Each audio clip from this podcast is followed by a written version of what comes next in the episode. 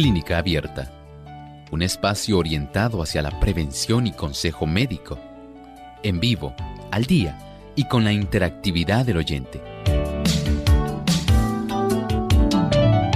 Clínica Abierta, poniendo al doctor a su alcance para un diálogo claro y honesto, porque nos importa su bienestar y salud.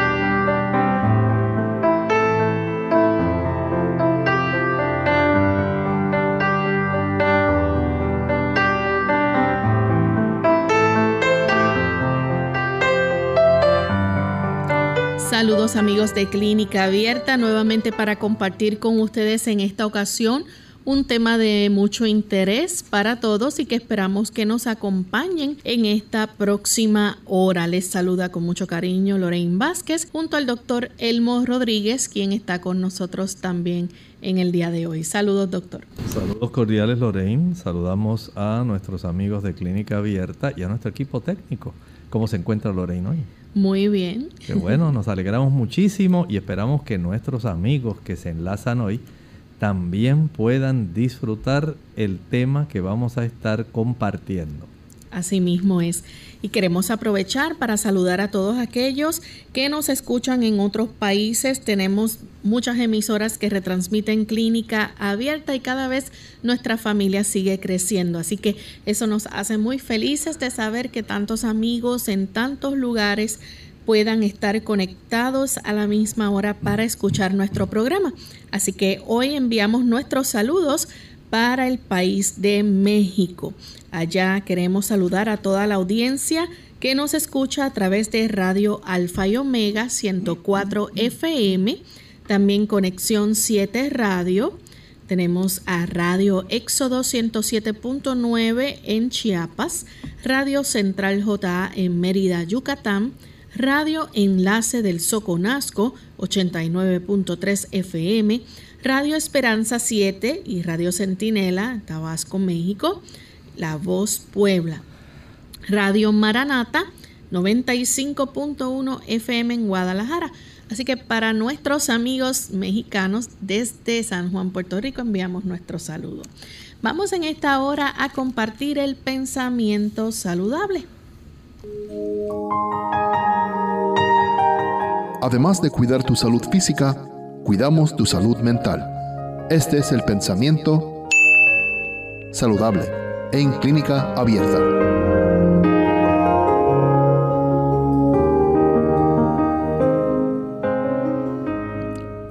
Muy íntima es la relación entre la mente y el cuerpo. Cuando una está afectada, el otro simpatiza con ella la condición de la mente influye en la salud mucho más de lo que generalmente se cree. Muchas enfermedades son el resultado de la depresión mental, las penas, la ansiedad, el descontento, remordimiento, sentimiento de culpabilidad y desconfianza menoscaban las fuerzas vitales y llevan al decaimiento y a la muerte. ¿Cuántas veces el ser humano se preocupa tanto por tantas cosas y casi siempre por su salud? Que esto eventualmente trae consigo un lastre que se arrastra, esa desconfianza. ¿Iré a salir de esta o no? ¿Está el Señor ayudándome o no? ¿Por qué me tienen que ocurrir tantas cosas? ¿Por qué estoy padeciendo de esta enfermedad? Hay tantas interrogantes que ascienden a la mente del ser humano. Y sencillamente porque nos falta tener un ancla en la palabra de Dios. El Señor siempre está a nuestro lado, independientemente de cuál sea el momento difícil que estemos atravesando siempre está a nuestro lado. Él nos consuela, nos conforta nos anima, nos da esperanza. El Señor sabe lo que es mejor para usted y para mí. Y aun cuando estemos en medio del crisol de la aflicción a consecuencia de una enfermedad, Él no se aparta de nosotros. Gracias doctor por compartir con nosotros el pensamiento en el día de hoy. Estamos listos para comenzar con nuestro tema, la prueba de marcador tumoral AFP, es las siglas con las cuales se le conoce a la alfa-fetoproteína. ¿Y qué es esta prueba de alfa-fetoproteína como marcador tumoral, doctor? Bueno, es una prueba muy útil, Lorraine, muy útil especialmente si la persona a la que se la ordenan tiene el médico alguna sospecha, por ejemplo. Hay enfermedades hepáticas que van a dar la presencia de estas alfa fetoproteínas, que estamos hablando ahora de un marcador tumoral. Escuchen bien, porque hay otras que se utiliza más bien para saber si hay cierto tipo de trastornos fetales. Pero esta que estamos hablando ahora no nos alejamos de la del feto y nos concentramos en este tipo de marcador tumoral que si la persona tiene alguna condición hepática, por ejemplo, Puede ser que esta persona tenga una hepatitis. Puede ser que esta persona tenga una cirrosis. Puede ser que esta persona esté desarrollando un cáncer hepático. Puede ser que esta persona tenga un cáncer de testículo. Puede ser que sea una dama que también tenga un cáncer de ovario.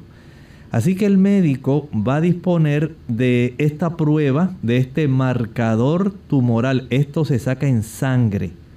Este tipo de marcador tumoral le ayuda al médico junto con otros tipos de pruebas para detectar cuán difícil está su situación, cuán exitoso está siendo el tratamiento o sencillamente si usted ya se encuentra en etapa de remisión. ¿Y cuál es el nivel entonces normal para que los amigos que nos están escuchando sepan? Porque esto, ¿verdad? Este, estamos hablando de esta proteína eh, que producida en el hígado del feto, ¿verdad? Eh, se, se, puede medir, pero en el caso de los adultos, ¿cómo se supone que eso se mida y cómo debe ser? Bueno, mire, esto es un poco variable porque las personas pueden tener una variante, por ejemplo, digamos que se le está tratando a, esta, a este paciente, digamos, eh, por motivo de un cáncer. Pero si ya había una cifra que estaba más elevada de lo que el médico normalmente consideraba, ahora el médico quiere saber si esto está bien o está mal. Generalmente oscila entre 10 a 20 nanogramos por mililitro. Esa es más o menos la cifra que se le provee normal, pero recuerden bien. En el caso de los adultos. Exactamente. Estamos trabajando con una situación donde el paciente hay que verlo en el contexto de lo que tiene. Por ejemplo, cuando un médico va a ver un paciente y dice, yo sospecho que este paciente debe tener un cáncer de hígado. Y le manda a hacer este marcador tumoral y efectivamente tiene una cifra de esto, digamos, en 45, 65, 85, 87. Dice, algo está pasando aquí. Él se queja de esto, lo veo que está un poco más amarillo, no está, está histérico, está bajando peso. Eh, estoy ordenando otros estudios que me indican que su hígado no está bien. He mandado a hacer otras pruebas que me están indicando que el hígado se encuentra en esa etapa de cirrosis. Ya está a grado 4. Entonces esto ya le da un refuerzo al médico para que el médico pueda constatar con evidencia de que, cierto, este paciente va mal, pero ya él tomó este caso en esa cifra. Ahora el médico quiere tratar de darle un tratamiento que comience a reducir y este marcador tumoral le da al médico una buena idea de lo exitoso que pudiera estar constituyéndose el tipo de tratamiento que se le esté brindando a este paciente, especialmente si es un tratamiento dirigido. Doctor, ¿y esto se hace a base de un análisis de sangre? Exactamente, esto es muy importante. Este tipo de marcador que ayuda usted no va a sentir que le están, digamos como cuando usted va al médico y le dice, pues mira, aquí le ordené una prueba para saber cómo está su glucosa. Pues así de sencillito, le sacan un poco de sangre en un tubo de ensayo, lo analizan y el médico pues dice, pues vamos a dar esta orden para que se haga esta prueba lo antes posible. Y de esta manera el médico puede tener una idea bastante precisa, perdón, de lo que está sucediendo con este paciente. Eh, dicho sea de paso, Lorraine, hay otras condiciones que no es solamente esas que mencioné, que también pudieran estar eh, dando una idea bastante precisa de lo que está ocurriendo. A veces la gente desconoce, por ejemplo, en los casos de linfoma. Las personas que tienen ese problema eh, pueden tener esta situación las personas que tienen algunos tipos de carcinomas linfáticos y de cáncer de hígado también. O sea que es una prueba, es un marcador muy útil y queremos que nuestros amigos tengan una buena idea de esta prueba. No siempre los niveles altos de alfa-fetoproteína eh, no significan cáncer. Exactamente, hay ocasiones cuando este tipo de marcador, hay que ser muy cuidadoso, pudiera estar dando algún tipo de anormalidad. No siempre quiere decir que tiene cáncer. Eh, tal como dijimos, puede ser que sea tan solo una inflamación hepática, una hepatitis. Puede ser que la persona esté desarrollando una cirrosis, no necesariamente hay que decir, ah, la tiene alta. Así que como la tiene alta, lo más seguro es que ya tiene un cáncer. Y algunas personas siempre se aventuran más allá y dicen, ya tiene que tenerlo metastizado, así que hay que tener cuidado y se me puede pegar. No, no se le va a usted a contagiar el hecho de que la persona tenga un cáncer de hígado. Pero es útil esta herramienta, este tipo de marcador tumoral. Es muy útil para el médico saber la evolución de un paciente. Vamos a hacer nuestra primera pausa, amigos, y cuando regresemos vamos a seguir hablando más sobre la prueba de marcador tumoral alfa-fetoproteína. Ya volvemos. ¿Cómo no dejarse vencer por el estrés? Hola, les habla Gaby Sabalua Godard en la edición de hoy de Segunda Juventud en la Radio, auspiciada por AARP.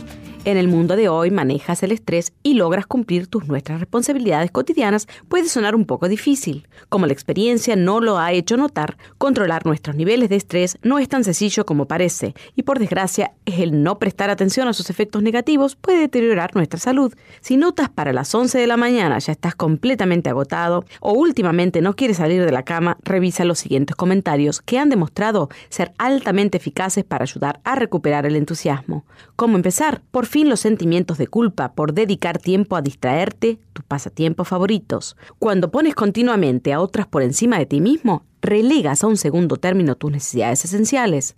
Toma conciencia de que no todo el tiempo se puede entregar el 100%, hay veces que el 90% es nuestra capacidad y es suficiente. Algunas veces se juntarán platos sucios en el fregadero o no sacarás la basura a la hora acostumbrada. Lo importante es dejar de preocuparse por trivialidades y enfocarse en otros aspectos de la vida que te brinden más satisfacción. Recuerda que la Tierra no dejará de girar por tomarte un poco de tiempo libre. El patrocinio de AARP hace posible nuestro programa. Para más información, visite www.aarpsegundajuventud.org.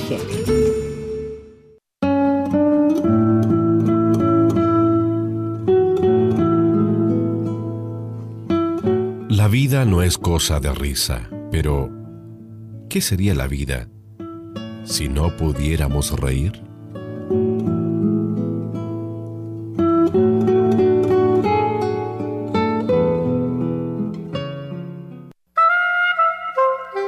Actualmente la enfermedad cardíaca afecta a uno de cada diez norteamericanos y el cuadro no es muy diferente en la población latinoamericana. ¿Existe alguna solución? Sí y no. ¿Qué tal amigos? Les habla el doctor Elmo Rodríguez Sosa en esta sección de factores para la salud. Mientras la gente continúe consumiendo alimentos abundantes en grasas, las estadísticas permanecerán iguales. Se nos ha dicho durante años que una dieta con mucha grasa y colesterol es la causa principal de las enfermedades coronarias cardíacas, pero existe una solución que exige que disminuyamos el consumo de grasa. En la medida en que lo hagamos, podemos prevenir y hasta revertir la enfermedad cardíaca. Recuerde, si usted puede evitar o disminuir el consumo de leche, mantequilla, queso, huevo y carne. Usted estará ayudando a revertir las enfermedades del corazón. El consejo bíblico nos dice, sobre toda cosa guardada, guarda tu corazón porque de él mana la vida. Esta cápsula de salud llegó a ustedes por cortesía del Ministerio de Salud de la Iglesia Adventista del Séptimo Día.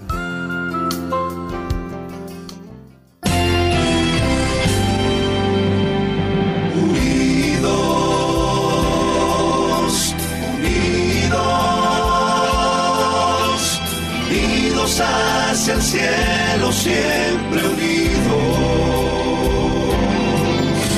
unidos, unidos en la testificación de la verdad,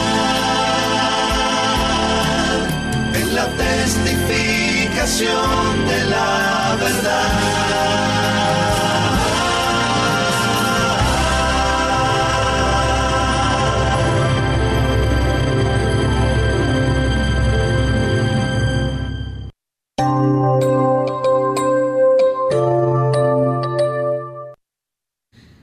Ya estamos de vuelta en Clínica Abierta, amigos, y hoy estamos hablando acerca de la prueba de marcador tumoral alfa-fetoproteína. Y antes de la pausa, el doctor nos estaba explicando, ¿verdad?, cómo se realiza esta prueba, que es un análisis de sangre que mide los niveles eh, de alfa-fetoproteína en adultos. Y es una prueba, ¿verdad?, que no siempre cuando los niveles están altos significa cáncer, sino que se, esos niveles normales tampoco descartan siempre la posibilidad de esta enfermedad, pero se utiliza, ¿verdad?, para eh, diagnosticar y poder ver si hay alguna otra condición.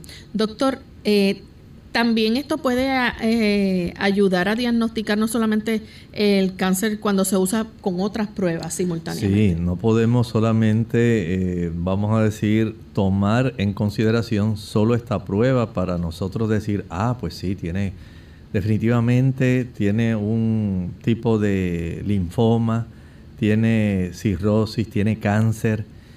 Si no lo utilizamos con otras pruebas, pero en el caso exclusivamente de cáncer, hay que ordenar otras pruebas, hay otros marcadores tumorales, hay otro tipo de estudios de imágenes que se deben también realizar para poder tener esa certeza, ¿verdad? En algunos casos, dependiendo de la condición del paciente, se ordena también un fibroscan, es una prueba especial de imágenes para detectar cómo se encuentra el hígado.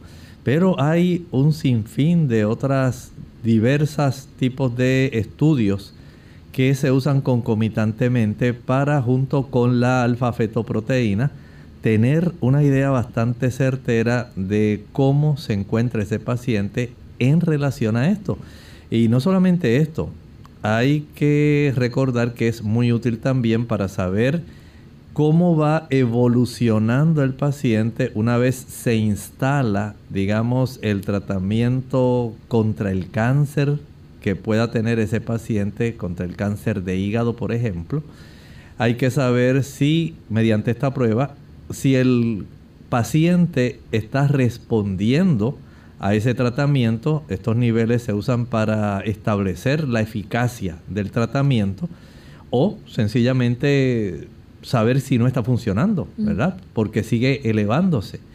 Igualmente puede ser muy útil también en aquellos pacientes donde se está dando un seguimiento para saber si hay una remisión, ya han pasado un cierto tiempo y el médico le dice, bueno, pues para la próxima cita... Si ha desaparecido el cáncer. sí, y ver si ya definitivamente sigue reduciendo, reduciendo y desapareciendo. Así que tiene básicamente este tipo de utilidad que para un paciente que se le detecta cáncer, especialmente de hígado, resulta demasiado útil y resulta una herramienta sumamente eficaz en su evolución. ¿Para qué se usa entonces esta prueba de marcador tumoral de alfa-fetoproteína? Bueno, primeramente podemos decir que se utiliza más para detectar junto con otras pruebas, por ejemplo, si se ha desarrollado un cáncer número uno de hígado, número dos en el caballero, cáncer de testículo, número tres en la dama, cáncer de ovario.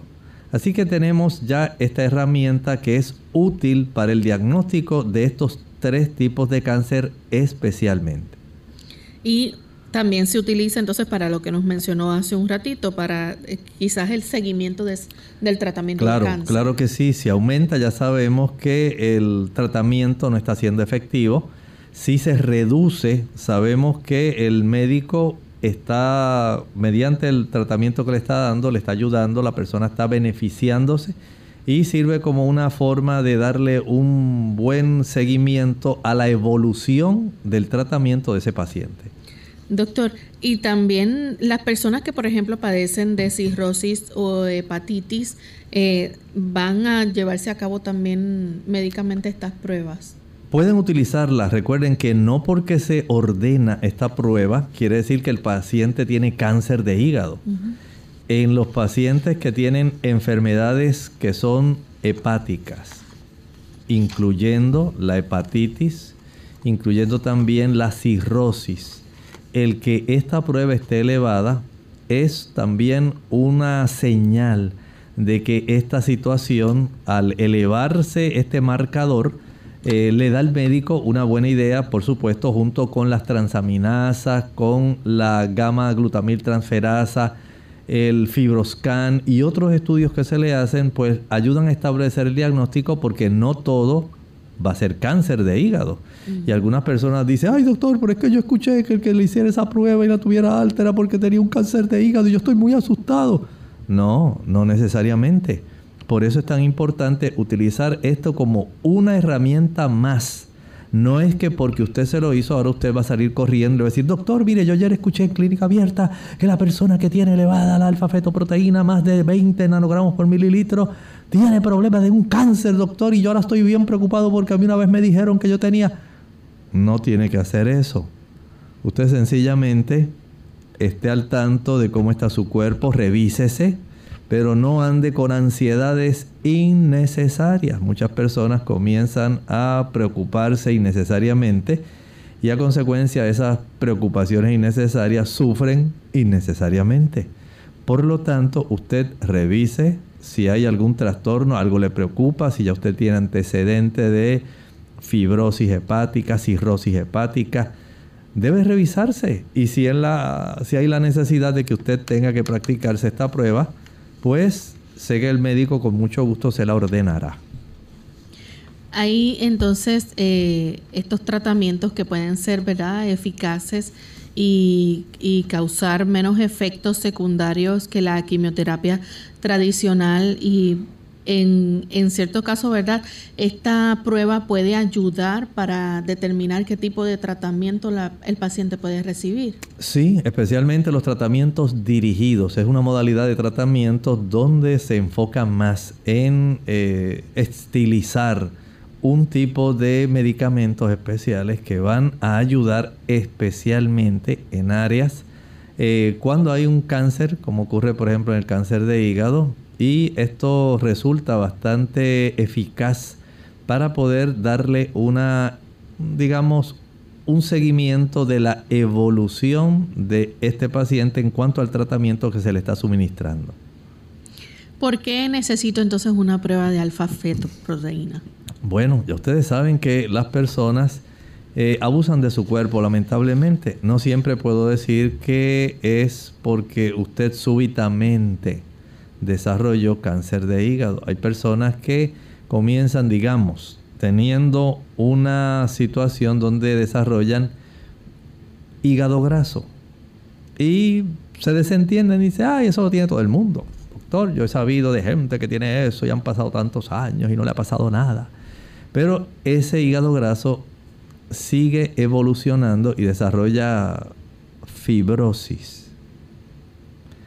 La persona sigue desentendiéndose, sigue tomando alcohol, eh, sigue comiendo frituras, el azúcar descontrolada, el hígado sigue dando muestras de cambio, ahora desarrolla cirrosis. Y ya el paciente cuando empieza a ver que la esclera, la parte blanca del ojo se le ve amarillita, y la palma de las manos, la planta de los pies se le ve amarillito.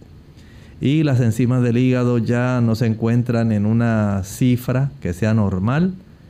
Entonces sí se preocupan, pero dice, ay, no me preocupa tanto si... ¿Qué más da? Dos o tres cervezas nada más que yo me dé la semana no va a ser ningún problema. Si yo conozco otra gente que ha estado peor que yo. Y eventualmente ya desarrolló cáncer de hígado. Y ahora sí hay preocupación. Y doctor, ¿qué habrá bueno? ¿Qué usted sabe? ¿A dónde puedo ir? ¿Qué especialista bueno usted conoce que me puede ayudar?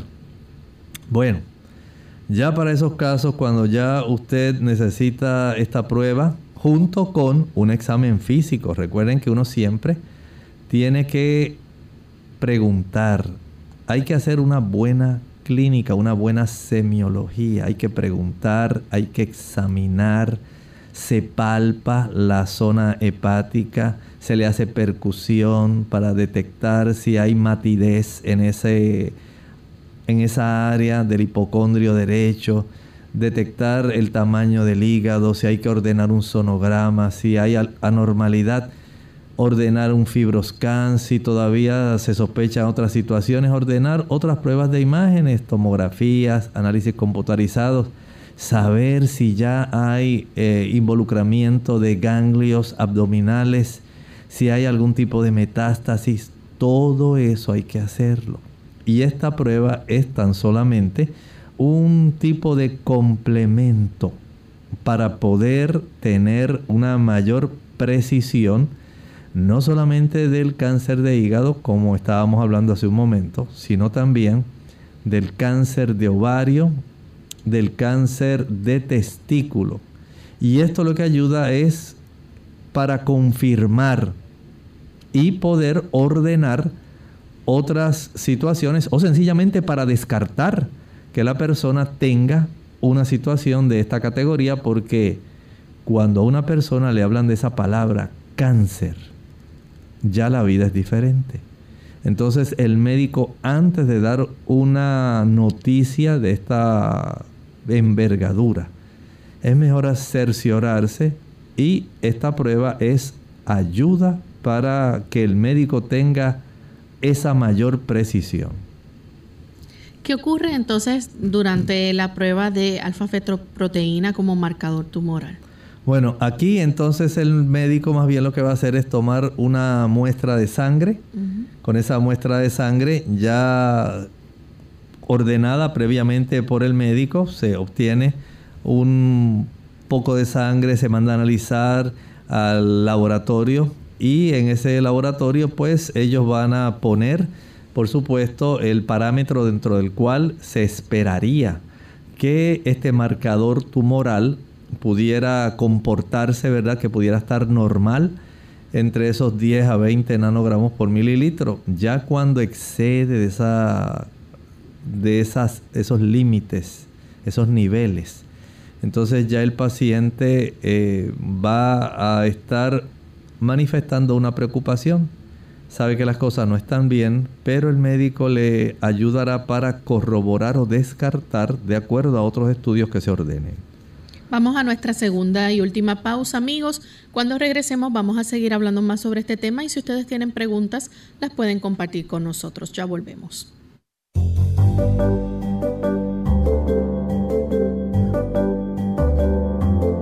Prevención es salud. Infórmate y aprende. Palomitas de maíz, ricas, divertidas y sanas Beneficios de las palomitas de maíz. Ricas, crujientes, divertidas, seductoras y también sanas. Las palomitas de maíz son más nutritivas de lo que pensábamos y perfectas para calmar nuestro apetito pues aportan una cantidad modesta de calorías y son una abundante fuente de polifenoles, antioxidantes y fibra. Conoce los beneficios que este alimento aporta a la salud. Tienen un poder antioxidante. Investigadores de la Universidad de Scranton en Pensilvania, Estados Unidos, descubrieron que las palomitas de maíz son una rica fuente de polifenoles en cantidades superiores a las que presentan muchas frutas y verduras. Además, entre los cereales integrales, el maíz es uno de los que tiene la mayor cantidad de antioxidantes.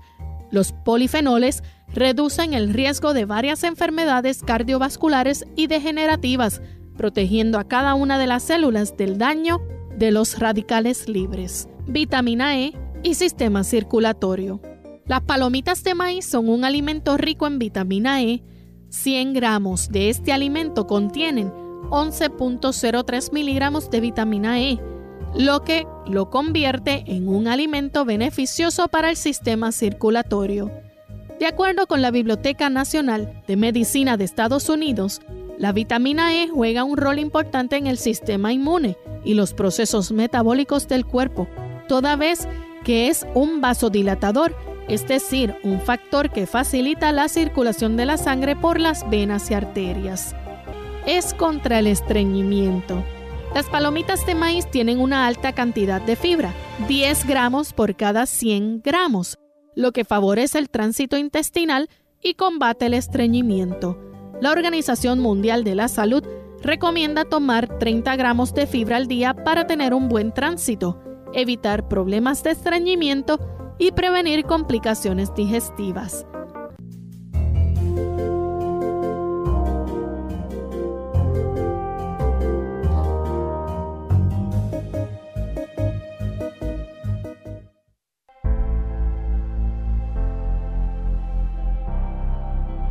En el área de alimentación funcional, que va más allá de nutrir el organismo, sabemos que hay alimentos que inducen la saciedad de forma prolongada, o sea, aquella sensación de haber matado el hambre. Por ejemplo, alimentos ricos en proteínas como lácteos, huevos, porotos y frutos secos. También alimentos ricos en fibras como avena, cebada, centeno, otros cereales integrales. Para mejorar el control metabólico debe comer hortalizas, frutas, semillas ricos en vitaminas y otros antioxidantes, grasas con acción antiinflamatoria tipo omega 3 presentes en aceite de linaza, canola, soja y pescado. Asociados a una alimentación adecuada en calorías, esos alimentos contribuirán a un mejor control de metabolismo y el apetito, previniendo así la ganancia de peso. En Clínica Abierta te queremos saludable. Por eso deseamos que practiques los ocho remedios naturales.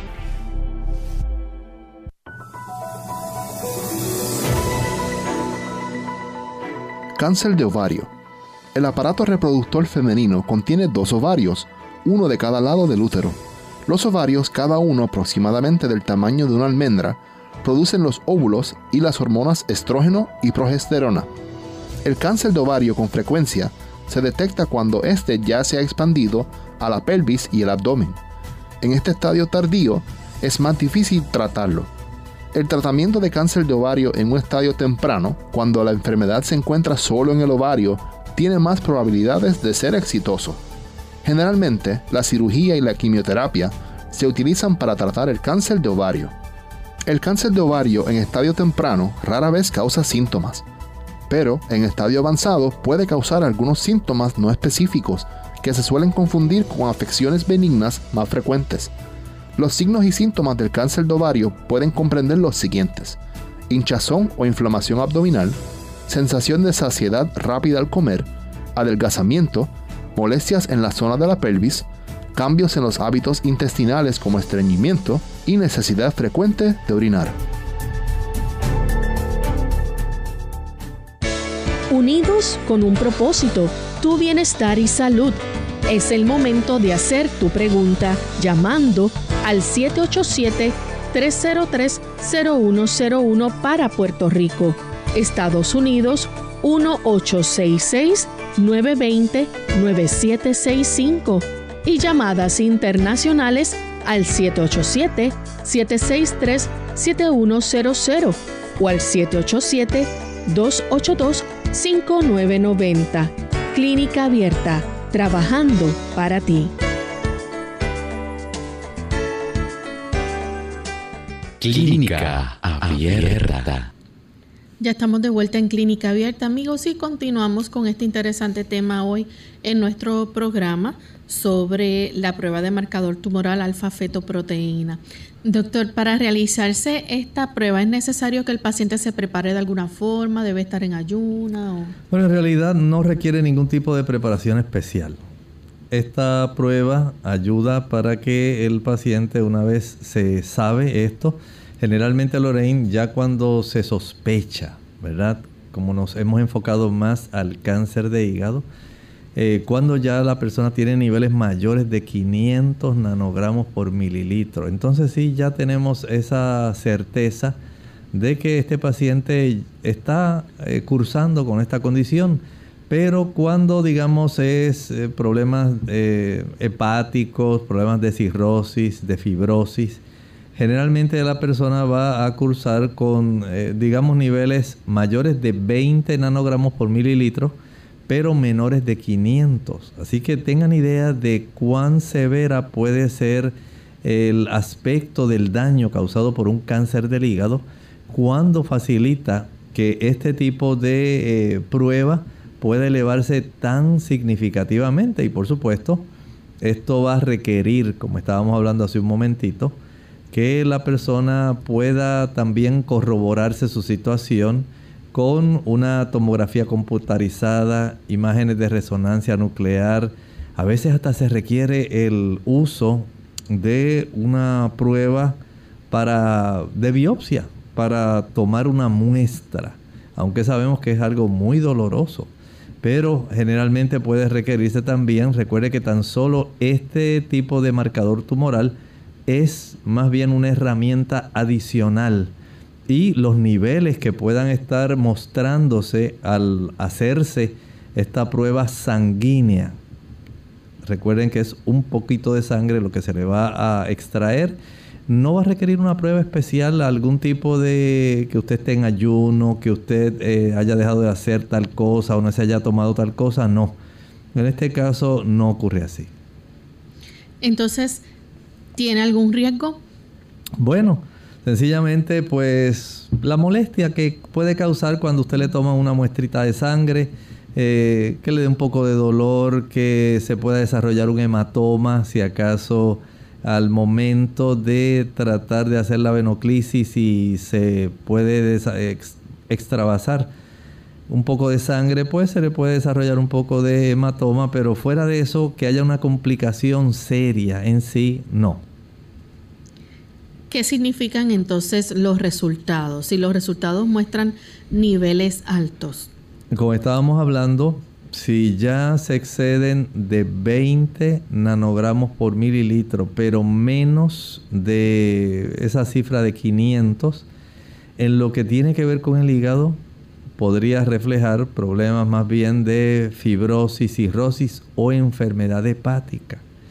Ya si excede de 500 nanogramos por mililitro, generalmente se ha podido encontrar que tiene una mayor indicación a que se esté desarrollando algún tipo de cáncer de hígado.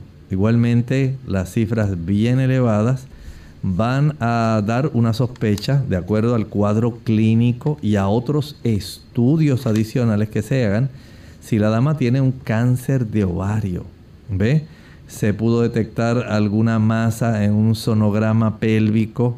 Eh, la paciente comenzó a tener muchos trastornos ováricos y al hacer estos estudios de ultrasonido, de imágenes, junto con la alfa-fetoproteína y otros marcadores tumorales, entonces se llegó a la conclusión de que había un cáncer de ovario. Igualmente ocurre, por ejemplo, si hubo un tipo de cáncer de testículo. Así que hay una señal de que este tipo de marcador al elevarse nos va a orientar en esa dirección. Pero también no necesariamente tiene que haber un cáncer. Puede haber, por ejemplo, el desarrollo de un linfoma. Y desde ese ángulo, entonces ya podemos entender que el paciente eh, tiene una situación especial que no es necesariamente un cáncer. No es necesariamente cáncer de hígado, no es eh, cáncer de testículo, cáncer de ovario. pudiera ser también enfermedad de Hodgkin, que aunque lejanamente pudiera tener cierta relación con eh, malignidad en sí, eh, como ocurre por ejemplo con los linfomas. Pues tenemos aquí este tipo de instrumento que nos va a ayudar para poder dar un seguimiento, porque como dijimos, no solamente es para detectar que la persona tiene la condición, sino también para saber cómo evoluciona en un tratamiento o cómo el tratamiento falla en ayudar a esta persona o sencillamente para dar un seguimiento una vez ya el paciente, por ejemplo, fue dado de alta eh, del tratamiento eh, cancerígeno, antitumoral de este paciente o anticancerígeno, y el médico quiere saber, digamos, al cabo de seis meses, un seguimiento. Tráigame este laboratorio para saber cómo usted está evolucionando en respecto a este tipo de cáncer que le acabamos de tratar. Y esto ayuda para que el médico pueda tener esa confianza en que ha sido exitoso o sencillamente pueda decir, mire, lamentablemente tenemos aquí una sospecha. Está comenzando a elevarse levemente este tipo de situación. Y entonces ya tenemos eh, esa dificultad de decirle que en realidad pues su problema parece que está reapareciendo nuevamente, está reapareciendo el cáncer de testículo, está reapareciendo su cáncer de ovario, no logramos la remisión que queríamos, está reapareciendo su cáncer de hígado. Bien, entonces si los niveles están aumentando. Pues puede significar que el cáncer se está diseminando y sencillamente el tratamiento no está resultando en el éxito que se proponía para poder eh, erradicar ese cáncer, fuera de testículo, de ovario, fuera linfoma, eh, fuera enfermedad de Hodgkin, fuera cáncer hepático. Hay que darle entonces un seguimiento mucho más estrecho y probablemente hasta cambiar la modalidad de tratamiento o la concentración, la agresividad. Hay que recurrir entonces a otro tipo de tratamiento para ayudar a esta persona. Entonces, si los niveles ya están disminuyendo. Bueno, esto significa que el tratamiento está dando resultado y entonces ahí es cuando se dibuja una sonrisa de oreja a oreja en el paciente. El paciente muy contento. Ay, doctor, qué bueno me alegro tanto, doctor, de saber que voy en franca mejoría, estoy en revisión. Gracias al Señor tengo ese tipo de oportunidad de saber, porque yo estaba bien preocupado y mi familia, doctor, no ha dejado de llamarme. Todo el mundo está pendiente a mi situación. Qué bueno, ¿verdad? Que se pueda evidenciar ese tipo de mejoría. Bien, Hablando entonces sobre lo, cuando los niveles ya no han aumentado ni han disminuido. Claro, aquí entonces ya tenemos un momento en que pudiera decirse, bueno, aquí su condición en este momento está estable. No ha empeorado, no ha mejorado, así que tenemos que hacer algunos ajustes. Probablemente el médico tenga que ajustar dosis eh, de acuerdo, ¿verdad?, a la complexión del paciente, a, los, a las otras condiciones que tenga el paciente, verificar mediante interrogatorio que el paciente no esté haciendo algo que sea contrario a el beneficio que se le está proveyendo a través de algún tratamiento antitumoral y comenzar a ajustar el tratamiento o si es necesario incluso hasta cambiar ese tratamiento. De esta manera pues eh, es una ayuda para que el paciente entonces no se descuide, el paciente diga, bueno, está estable, doctor, pero ¿cuándo tengo que regresar otra vez? ¿Cuándo tengo que regresar? Eh, no se olvide, doctor, darme la orden para yo otra vez volver a revisar en mi sangre, saber, sabe, doctor, este, porque yo pensaba que iba a estar más bajito. pero el hecho de que esté casi igual, eso me preocupa. Entonces el médico pues quiere ayudar al paciente y le dice, no se preocupe que ahora inmediatamente voy a hacer ahora el laboratorio, la orden, para que cuando usted regrese no se olvide traerla. Se la va a hacer una semana antes de venir. No necesita ninguna eh, preparación especial, solamente venga. Bien, entonces si han disminuido estos niveles, pero luego aumentaron. Bueno, aquí entonces ya tenemos una situación que esa la persona no quisiera que esto se desarrollara, porque entonces significa que el cáncer ha reaparecido. Y las personas ahí ya la sonrisa se les va de su rostro, se desarrolla una sombra, lamentablemente, en el rostro de la persona. Dice, pero ¿cómo va a ser, doctor? Si todo lo que he hecho y todo lo que usted ha hecho por mí, yo estoy consciente, pero yo pensaba que este tratamiento. Y entonces el tener esta elevación, pues pone a la persona ya en una situación más frágil emocionalmente. Eh, a veces desarrollan procesos de depresión, de ansiedad. Y hay que trabajar con el paciente desde otro ángulo. Hay que ayudarlo, hay que fortalecerlo. No quiere decir que todo está perdido. Se pueden hacer reajustes, se pueden variar los tratamientos, hay otras opciones que se pueden eh, trabajar de tal manera que se pueda hacer lo mejor y lo máximo que se pueda por un paciente. ¿Qué más se debe saber entonces en el caso, verdad, de esta prueba de alfa-fetoproteína? Bueno, generalmente esta se utiliza en las damas embarazadas. Una dama embarazada eh, que se tiene, ¿verdad? Normalmente se hace esta prueba, digamos, en el segundo trimestre del embarazo. Es cuando se realiza. Hay tres formas de hacerlo en la dama. Se hace en el suero, o sea, en la sangre. Se puede hacer en el líquido amniótico y se puede hacer en la orina. Hay tres áreas, ¿verdad?, donde se puede obtener para saber niveles. Y aquí es diferente. Aquí, por ejemplo, es si se sospecha que hay defectos del tubo neural. Ustedes recuerdan que hemos hablado de aquellas personas que pueden, eh, a consecuencia de una ingesta baja de ácido fólico, pueden tener defectos del tubo neural. Bueno, en esos casos pudiera haber eh, elevaciones sustanciales de esta alfa-fetoproteína si la dama está embarazada. También pudiera haber el lado opuesto, donde los niveles de esta alfa-fetoproteína son demasiado bajitos. Al medirlo en sangre, al medirlo en el líquido amniótico, al medirlo también en la orina. Y esto pudiera ser un indicio de síndrome de Down. Pero no piensen que se hace aisladamente. Esto debe eh, practicarse como parte de cuatro pruebas que se hacen en la dama. Hay otras tres pruebas para poder especificar esto.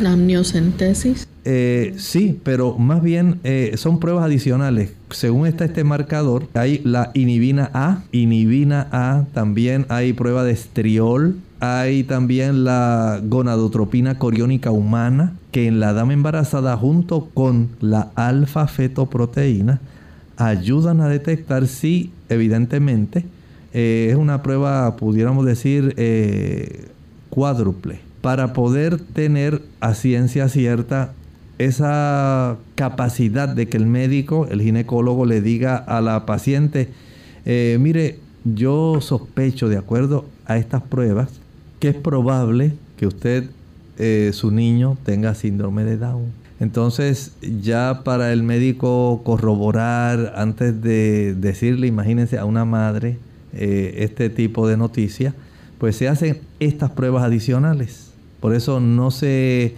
permite el que solamente mediante una prueba eh, poder establecer ese tipo de diagnóstico. Igualmente, si hay algún defecto del tubo neural, hemos hablado anteriormente de eh, los problemas como el mielomeningocele y otros trastornos del tubo neural que eh, de esa espina bífida, ese cierre incompleto que ocurre en la espina dorsal, pues sencillamente este conjunto de pruebas adicionales ayudan para que el médico pueda tener esa mayor precisión para poder darle a la mamá esta noticia, ¿verdad? Ambas son preocupantes porque por un lado puede salir con síndrome de Down, por el otro pues con defectos del tubo neural. Y básicamente pues cualquier mamá se va a preocupar. Entonces, para tener esta certeza, esta tranquilidad de que el asunto va por el, rumbo correcto y de que no se le va a decir a la mamá algo que no corresponda, pues entonces se ordena y se ve el panorama completo tomando en cuenta esas cuatro pruebas. Así que es importante entonces eh, que las damas embarazadas se realicen esta prueba. Generalmente se le ordena, se le ordena ya en el segundo trimestre. Eh, junto con otras pruebitas que se le mantienen haciendo, de tal manera que la dama pueda tener una mayor seguridad, ¿verdad? Y esa alegría de saber de que todo va bien. Bien, ya hemos llegado entonces al final de nuestro tema en el día de hoy sobre esta prueba de marcador tumoral alfa fetoproteína y ustedes amigos pues tienen una idea de qué se trata esta prueba y qué puede ayudar a medir en el cuerpo. ¿Algo más, doctor, que quiera sí, compartir? Hay, hay que decirle a nuestros amigos, si usted se da cuenta, hay algunas cosas que pueden estar facilitando este problema. Trate de evitar el sobrepeso. El sobrepeso eh, a consecuencia de mucha ingesta de productos azucarados, de muchas calorías, especialmente de productos fritos, del uso de drogas intravenosas, el uso de alcohol. ¿Puede esto propiciar cambios en el hígado que van a moverse en forma de una escalera? Usted inicia primero desarrollando hígado graso, Luego va a desarrollar problemas de cirrosis, fibrosis, cáncer hepático.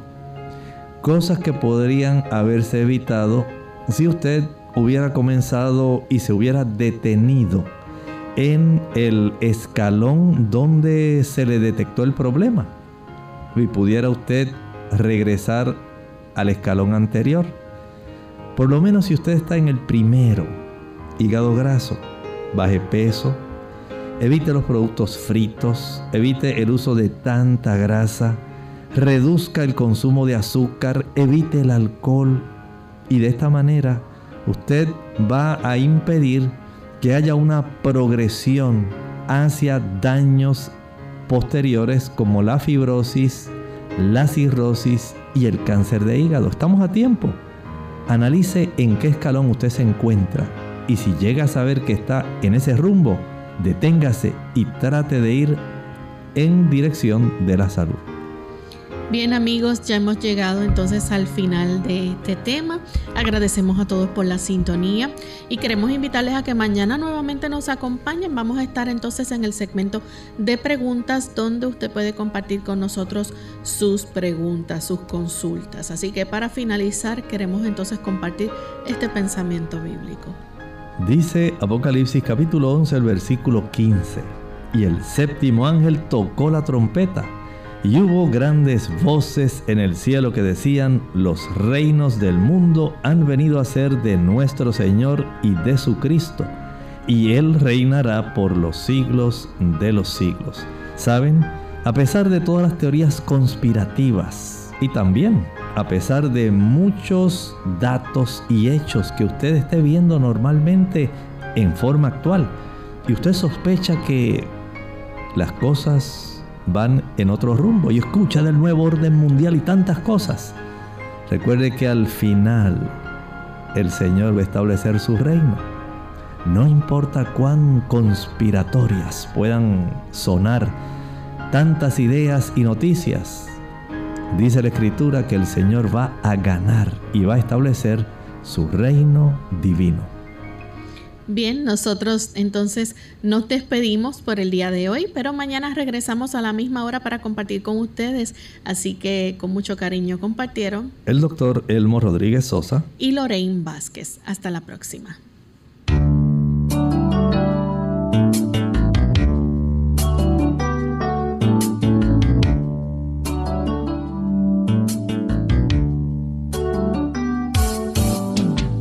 Abierta no es nuestra intención sustituir el diagnóstico médico. Antes de poner en práctica cualquier consejo brindado en este programa, usted debe consultar con su médico. Hasta la próxima.